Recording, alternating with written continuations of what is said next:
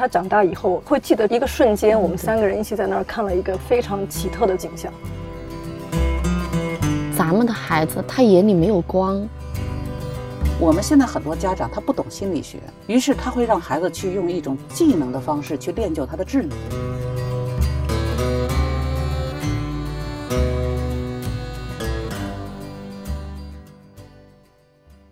大家好，欢迎收听《你好童年》，我是周轶君。今天呢，我们请来的两位嘉宾和大家一起聊聊芬兰的教育。第一位呢，大家已经从其他各种节目当中都看到了他的身影，是李玫瑾老师。那么他是中国人民公安大学的教授、研究生导师，呃，他呢原来是一直从事这个犯罪心理学和青少年心理问题的研究，现在大家都很喜欢问他关于教育的问题。嗯，欢迎李老师。另一位是我们的陈秋菊老师，他是来自于四川乐至县中天镇乐阳小学的语文老师。对，然后陈秋菊老师特别不容易，对他是在这一间学校已经教了十二年。对对。对，您是其实被大家称为有一个绰号叫“最美乡村教师”，对，您是怎么看待这个绰号的？大家可能会觉得一个九零后工作十二年就觉得很不容易，然后，哎，怎么会工作这么多年？然后一直在我们这个学校里面，可能大家就觉得就这样叫吧。那那时候不是大家都喜欢说什么最美啊，然后就给我加了一个 最美乡村教师，对，什么都叫最美。陈秋菊老师，我们之前有一个沟通的时候，他给我讲了个故事，我特别感动。就是他觉得对于乡村的孩子来说，最重要的是他们的眼界不够开阔，因为他们没有机会去看世界。嗯。那当时他说他们是学一篇课文，嗯，呃，然后讲到了海，然后孩子就问他大海是什么样子的。对他们没有机会见到，然后陈秋菊老师就是自己去旅行，拍了照片带给孩子们看，说海是什么样子的。哦，我就听到特别的感动。因为我们在四川没有海。就他眼里不知道那个海什么样子，可能你课文会描写的很好，但他没有办法去想象，或者是没有办法去看到。那网上的那些图片是有，但是他没有那种切身经历。他觉得，哎，我的老师去了，我就跟他们讲那个海什么样子。他老师去了看了之后，他觉得，嗯，我的老师去看那个海，肯定就是那个样子。然后你给他们看那些照片的时候，他们什么反应？很激动啊，哇！然后全班都发出这种声音啊，哇！我也想去啊，我长大我也想去这些地方。就他有一个对未来的一个憧憬，就我也想去看看外面。世界是什么样子的？我觉得我们现在的教育，很多人好像都陷在其中。比如说老师啊、家长啊、学生啊，嗯，我看到很多非常焦虑的家长，就是觉得自己的孩子如何进入一个重点学校，嗯，但是我觉得人们都忽略了一个教育的本来的目的和意义。就是你刚才说看海。海呢，我觉得看本身就是观嘛。那海呢，也可以给我们形成内心的某种观念，更远的东西。比如说，我们在生活的时候，很多人很少会想到生和死当中的死的问题。但是，如果你把死的问题真明白了，你的人生才算活明白。这就是理念的问题了。理就是一种理性的去思考。对，您说的这个问题特别有意思。就是前两天有一个家长就问我，就您刚才说的这个，似乎是一个每个人必须要问，但是好像一问我都我觉得我答不上来。他问我说：“教育的根本目的是什么呢？”我真的就愣住了。因为我学哲学的哈，我们讲哲学发展的历史，它很简单，就是三步。第一呢就是自然，第二呢是社会。也就是说，哲学史早期都是世界是什么，水啊、土啊，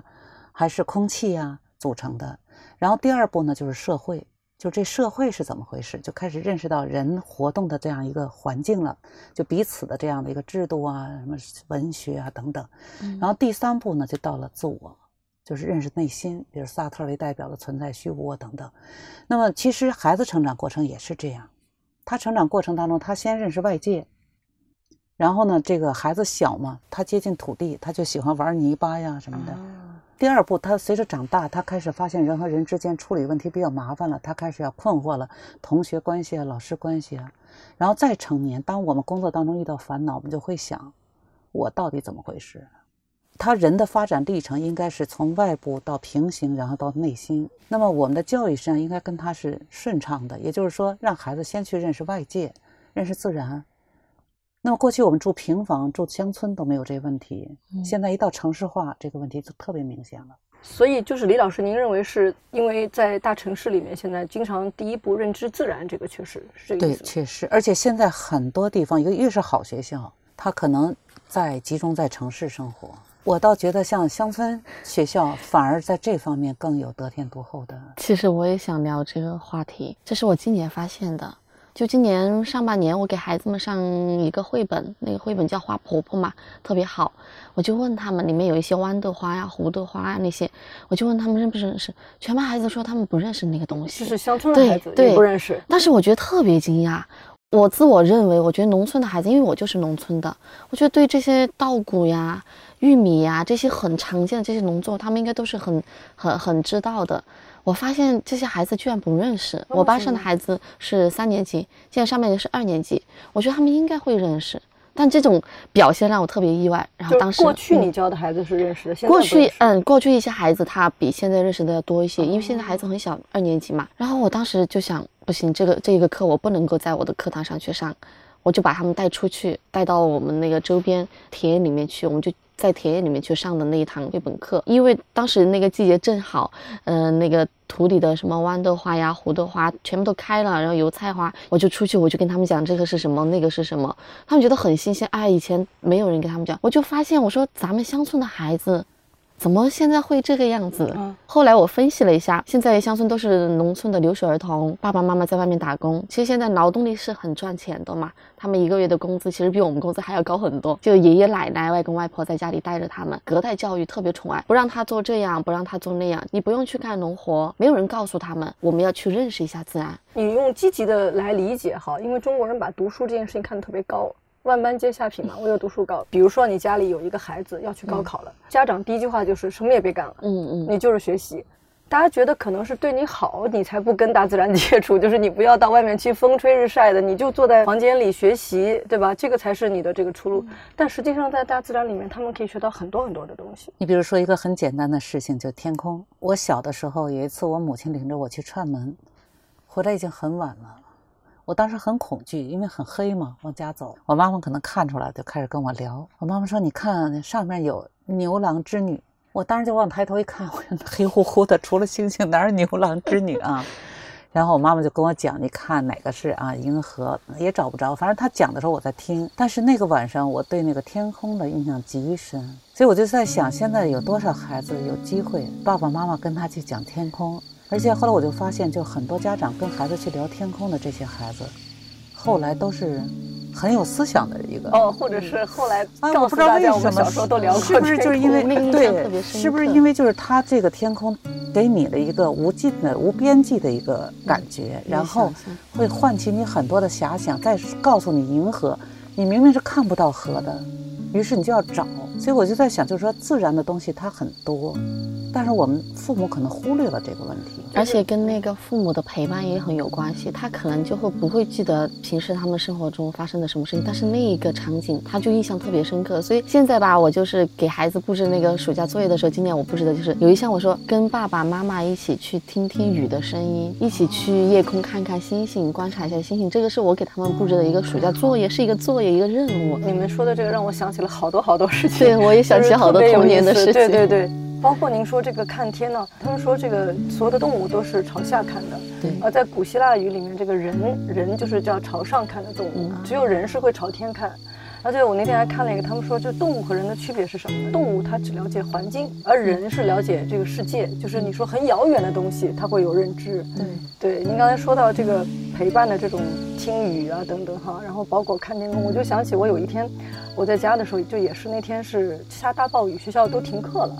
然后我就叫我孩子，我说我们我们就出去走一走，因为他们两个就都不上学了，我们就披着雨衣出去，走到那个山里面，然后就看到一只特别大的大蜥蜴，就趴在路上，对，然后它特别奇特，它那天嘴唇是粉红色的，就是你就觉得不可思议，怎么会有这么一个东西趴在路上？然后我们三个人就是在那儿愣愣的看，然后在下暴雨啊，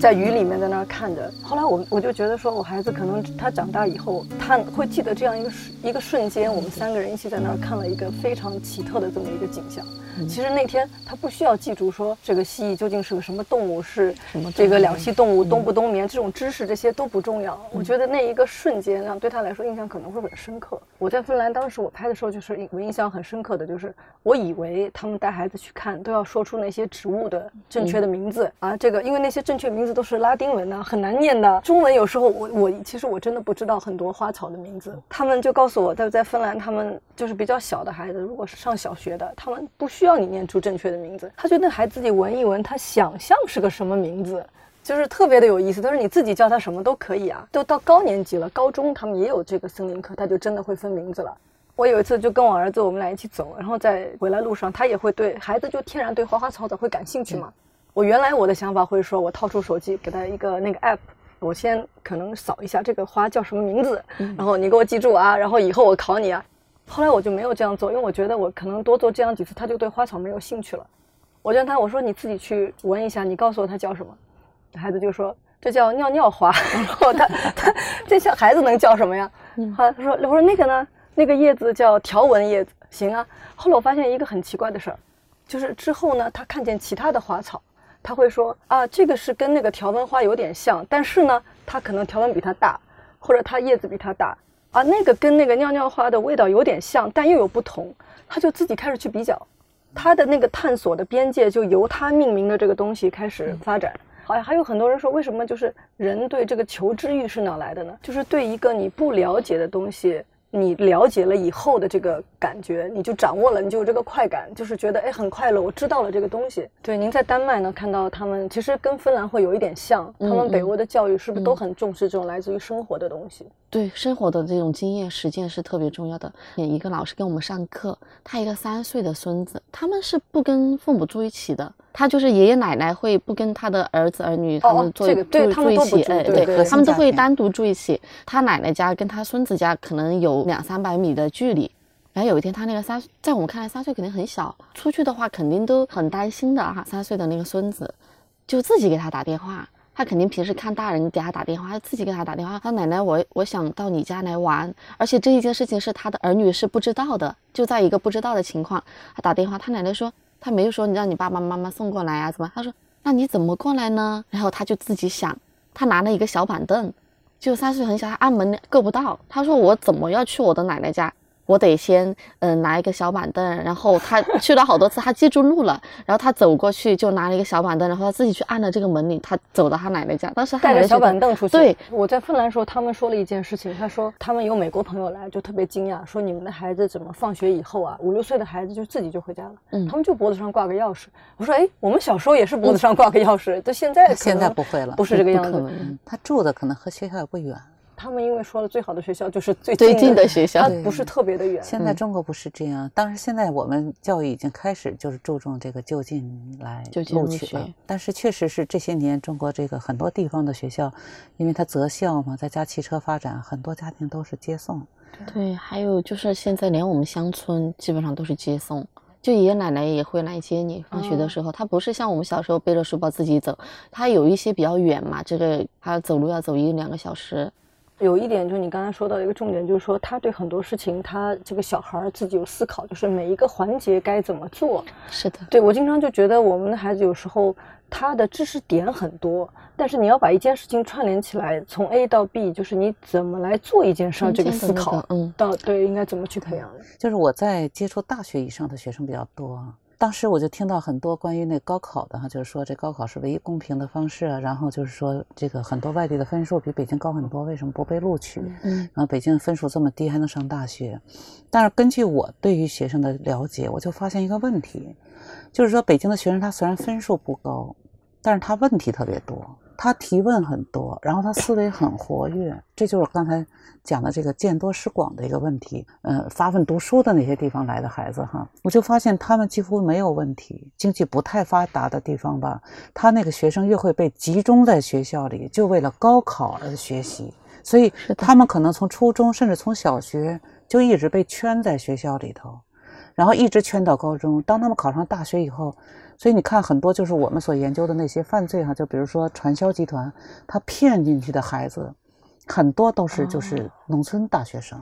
城市大学生很少，为什么？他就可能心眼比较多了，见多识广，听得多，看得多。嗯所以现在现在多是吧我我对我反而我认为就是嗯来自不发达地区的孩子，他的视野更加狭窄。是的，他不是因为他没有机会接触自然，他是所有的没机会，就是为了高考。因为我是教小学的，然后我觉得咱们的孩子他眼里没有光，就像刚刚李老师说的，可能我会去为了这个知识我去学习，我努力学习，我拼命学习，我走出去，大人都会说你读书是唯一的出路，怎么怎么样啊，他们就不会去思考。我为什么要去学习这个东西？他了解这个东西对我有什么好处？所以说到这个问题，我就想到一个叫，就是我刚才说的教育的理念的问题。嗯我们教育的意义在哪儿？我你就会发现，到最后你辛辛苦苦培养出来的孩子，他们好像知道了很多，他们有很高的分数，嗯，但他们最基本的生存，有的甚至不会做饭，到菜市场不会选菜。当然，这还有小事儿，最重要的，因为我刚脑子你在说的时候，我就在想一个问题。我有一次去这个陕北一个地方出差，他们带我去看一个一个财主吧盖的他一套大房子啊，然后这房子后来就是我们党在从延安出来的时候，还到那地方叫杨家岭。他那个地方其实都是山，非常贫穷的一个地方。我当时那车在开的时候，我就想这地方怎么能住人呢？哈，就是就这种想法。但当车进到那个地方的时候，我特别意外。他那地方盖的房子非常好，就是一大排日式的，然后欧式的，然后中式的。后来他们就讲他们怎么把这个泥土啊给夯成一个就是这个这么大一块地，嗯然后他那房子后面山洞掏空以后，全是就是一个格子一格子就是放粮食的。这大财主每年就是收粮食，然后呢，等到灾荒，就比如说没有雨的那那年份，嗯他不是粮食就亏欠吗？他在开仓放粮，所以他能让他这地方的人口持平。那就有一个问题了，这财主吧，他当时生了三个儿子，这三个儿子有去德国的，还有去哪儿的，反正还有一个在在美国，一个在上海。但是这仨儿子挣完钱以后，这个房子的设计就是他们设计的。后来他们告诉我，这个地是怎么弄平的，就是他把那个陕北那土吧，和上那个叫什么一种米，嗯然后那个土就非常黏，就是人工夯夯出那个地。我就在想一个问题啊，就是说我们现在很多人他考完试以后他都走了，嗯没有人说回去建设家乡。他建设他也不知道怎么建设，为什么？你比如他学的财经，他学的计算机，他回家乡用不上，对吧？哦？但是你看他这个，我刚说这财主有学什么制造的，还有学什么的，他就知道在他那个地方那个土应该怎么弄，嗯。然后粮食应该怎么放，所以他给他父亲盖的这个房子既有一个持续性的发展，而且你就看他懂他，他从小生活的地方，嗯。所以我我认为这才是人的生命的意义，就是你在一个什么地方长大，你至少应该了解你这方水土跟环境怎么让它越来越嗯好。嗯，对，当你一旦有条件、有资质，你先把自己生活的地方变好。嗯我认为这才是教育的意义。所以我就说，就芬兰它这个教育为什么好？它首先让你去认识你生活的一个自然环境，嗯，而不是说你天天就去看书本儿，去学那书上的知识，学完了以后都是破碎的。反正我就感觉到，我们现在很多考上大城市的大学生，他回不了他的家乡。他也不想回，对不，想但他不想回，是因为他在那儿没法找嗯到他他不想自己的位置。回是他的概念上他不想回，他觉得大城生活好，但是那个他因为没有从小去了解自己的家乡，这是我们现在教育中最缺欠的。你像在芬兰，我当时有一个就有个爸爸嘛，我就是我访问他，他是一个比较高收入的一个爸爸，就是嗯 财主，你说的不是？他就说了一句，他说因为他对中国的这些大学生也有所接触嘛，嗯他就说中国大学生都看很多书，知识也很多，但是怎么运用这些知识，他觉得有些环节是缺失的。还有一段我们片子里，因为就是这个容量有限，不能剪进去，他就说了句，他说我们芬兰人，他说我们从小一定家里面有一些是我自己做的东西。他说我到现在我家里面这个地库里面有我小时候自己做的这个小木马。我现在还会自己做一些手工的东西。他说我的孩子也要去做这些东西。后来我发现其他的芬兰家庭很普遍，都是家里一定有一些他自己做的东西。在日本也是嘛，那日本妈妈也会自己做东西等等。到现在你看，咱们再说远点，像这个英国女王还是很很骄傲的，会说我会做一些木工活儿，所以他们都是以这个我能够身体力行。去生存的，对，去生存，这个是最基本的。我们一直会认为说，乡村的孩子接触自然、接触真实生活应该更强一些。对呀、其实不是，现在也也越来越不是这个样子了。我们很少去让孩子去了解身边。比如说，就说很简单的，像缝东西哈，我的女儿她就不太会。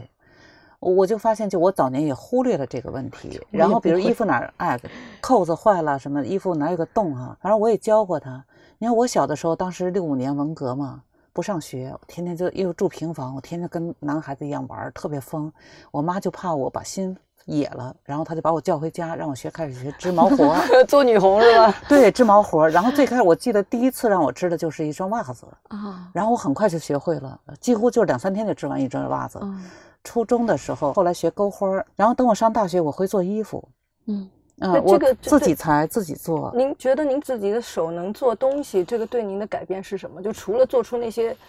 手工制品之外，你就是你在做的过程当中，你有想象，你比如我的孩子应该是什么样子的，嗯哎，我就希望他是穿一个小红点儿，然后白色的，然后上边很窄，下边大裙子，哎，我就做完以后就是那样的一个裙子。我追问一句哈，您觉得这个东东西除了您做完以后有种成就感以外，那现在家长也会说，那我淘宝上我能搜好多东西呢，但这种区，别到底在哪里？就对您除了做手工、做衣服以外的，呃比如说您在生活、工作上对您有什么改变呢？这个问题特别有意思。我在上大学之前，我是一个比较急的脾气。后来我有一个同学，我们俩好朋友啊，现在我这同学在澳洲呢，他当时就跟我讲，他说要练你的性子，你回家找一团线去，一团乱线，然后把它捋出来。啊，我们家的这种线特别多，因为我我妈妈也会织毛线嘛，毛线的还有那些不同颜色的线混在一块的很多。我就一个暑假呢，回到家就把这些摘，包括做衣服这过程也是这样。你比如上袖子、上上领子，它不是很容易的，上不好的话，你就得整个全部拆掉。嗯所以它在这个过程当中，就是你去体会一个过程，而这个嗯过程第一就练就了你的一种耐心。我忽然发现了，我刚才问您这个问题有一种什么思维，你对您知道吗？就是结果导向，这个思维非常严重。对这个，我觉得中国家长在教育当中，就以我自己为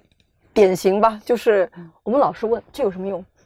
这能干什么？你做了有什么结果？对对对，其实您刚才的回答是在告诉我这个过程很重要。对，所以我觉得现在很多孩子吧，他就没有这个乐趣。那次我去印度的当时就是当中拍了一个就是做玩具的一个就是一个老师嘛，嗯他当时给我们就有示范一个，他拿一根这个吸管，他一边吹一边你就这么剪嘛，边吹嗯边剪，嗯他能够吹出哆来咪发嗦拉西哆就几个音音。后来我回家，我我在剪片的时候，我给我女儿看嘛，孩子真的学得特别快，我还想我说这是不是得练多久才能剪得出来啊？他马上去厨房拿根吸管，然后两次就会了，然后嗯就是那个眼睛里那个光，就你刚才嗯说那个嗯光，我就觉得哦，我从来没有看见他眼睛里这样的光，就是我给他买一个玩具不是这样的光，嗯而且这个东西可能给你一种信心，就是我能解决问题的信心。我遇到什么问题我都不慌。嗯，对，在芬兰那一集，很多人可能还特别感慨一个事情，就是他们的不竞争。对，这个是完全跟我们是相反的。首先，我得说啊，这国情不同，历史不同，我首先得说这一点，因为芬兰它人口特别的少，它独立其实也很晚，它其实跟周围就是北欧啊，咱们说丹麦嗯和这个挪威啊，嗯呃，这个瑞典啊，典跟芬兰都不一样。丹麦它是一个这个历史悠久的国嗯家，这个瑞典这个原来是一个海上霸权，这个挪威有丰富的石油资源，它非常富有。那个芬兰其实它是什么也没有，它除了有木头、有森林以外，它嗯最宝贵的资源就是人。对他们来说，就是他如果不把人当做最宝贵的资源投资于人的话，他就什么也没有了，这国家可能就不存在了。比如说像中国和英国这样的国家，其实都是资源是放在头部，我们就说或者说顶部，就说越好的人才，你得到的资源越多，越希望把你再往上。走，因为我们需要精英去建设国家。但是像芬兰这样的国家呢，它就是你天资或者这种天生的条件差一些呢，它对你的投资更多，它是把你往前拉，对，它是在底部的，嗯就是一定要把每个人都往上拖。嗯，比如说我在芬兰当时接触到那一个爸爸是中国人的那样一个家庭，妈妈妈妈是是芬兰人的对，他不是讲了一个，就是说他打孩子的呃这么一个文化冲突。弹了一下头那个，他其实还有别的故事，当中他有三个孩子嘛，嗯那个老二呢，他其实当时有说他是天生呢，就是稍微有一些就是智力发展比较的落后一些。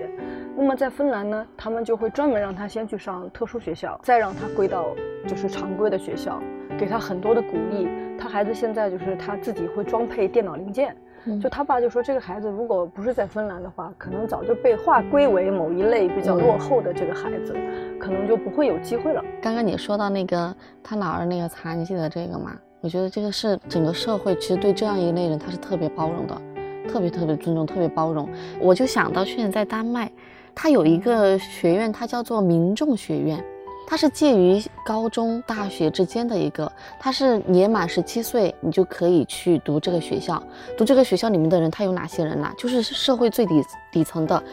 心理残疾，然后残疾，然后一些农民，他就会，他就刚刚你说的，